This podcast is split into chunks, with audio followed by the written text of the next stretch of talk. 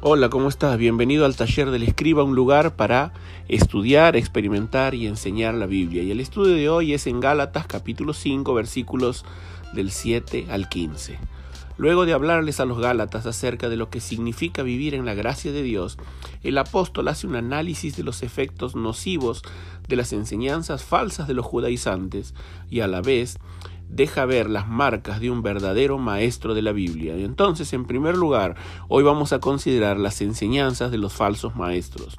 Y vemos en primer lugar un estorbo en la carrera. Y es que las enseñanzas de los falsos maestros eran un estorbo en la carrera. Versículo 7. Estaban corriendo bien, dice Pablo. Pero seguidamente se pregunta, ¿quién los estorbó? Aquí Pablo recurre a una de sus ilustraciones preferidas, la carrera. Él dice que los creyentes de Galacia habían comenzado bien, pero de pronto alguien colocó un estorbo en su camino.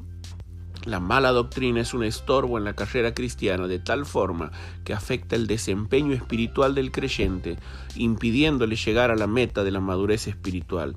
Pero en segundo lugar, las falsas enseñanzas son un engaño en la convocatoria, versículo 8. Tal instigación, dice Pablo, no puede venir de Dios. Seguidamente vemos que las enseñanzas falsas son un engaño que desvirtúa el llamado de Dios.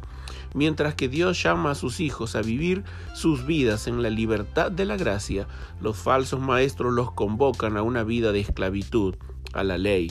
Pero en tercer lugar, las falsas enseñanzas de estos falsos maestros son un error en crecimiento. Versículo 9, Pablo recurre a otra ilustración y dice, un poco de levadura leuda toda la masa. La falsa doctrina que consistía en agregarle obras a la fe era como el efecto de la levadura en la masa. Había empezado como algo muy pequeño, pero ahora amenazaba con desparramarse y contaminar todo el cristianismo. Finalmente, las falsas enseñanzas son un efecto en el corazón. Dice el versículo siguiente, que estas falsas enseñanzas los está perturbando, es decir, agitando, inquietando. Vemos que las falsas enseñanzas desestabilizaban emocional y espiritualmente a los creyentes, causando agitación e inquietud en el corazón. Sin dudas que el saldo espiritual en la vida de los Gálatas era de tremenda pérdida, pero gracias a Dios por los buenos maestros, porque en este pasaje, luego de ver eh, el efecto tan nocivo de los falsos maestros, vemos seguidamente la marca de los buenos maestros. Y en primer lugar, vemos que estos se caracterizan por inculcar pensamientos correctos. Dice el versículo 10, confío que no pensarán de otra manera. Como un maestro preocupado por la mente de sus pupilos, Pablo se mostraba confiado en que a pesar de la falsa doctrina propagada, ésta todavía no había hecho mella profunda en su forma de pensar. Pablo anima a los Gálatas a considerar a los falsos maestros a la luz de la exposición de las Escrituras. Pero en segundo lugar, vemos que Pablo habla de la predicación cristocéntrica, versículo 11, él se refiere al tropiezo de la cruz. En el original es escándalon, lo que hace caer. Pablo no solo rechaza las falsas acusaciones sobre que él también predicaba la circuncisión, sino que además aclara que sufría persecuciones a causa del escándalo de la cruz.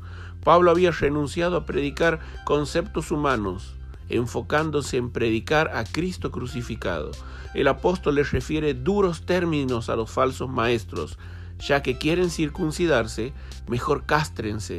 Falsos maestros castrados dejan de reproducirse.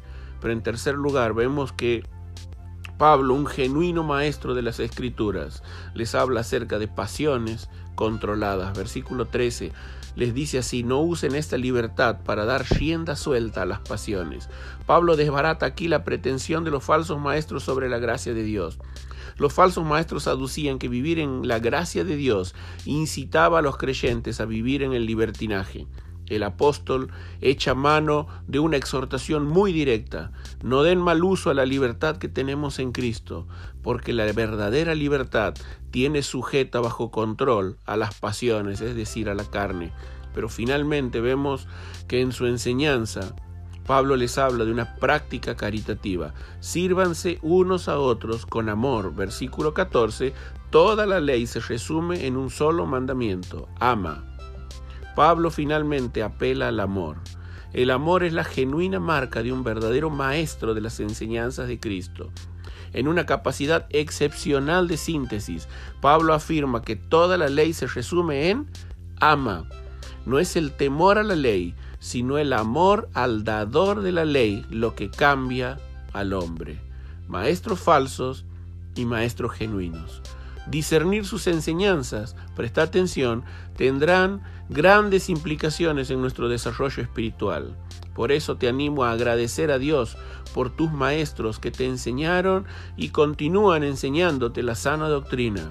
Permanece alerta de las falsas enseñanzas que se propagan como levadura, contaminándolo todo.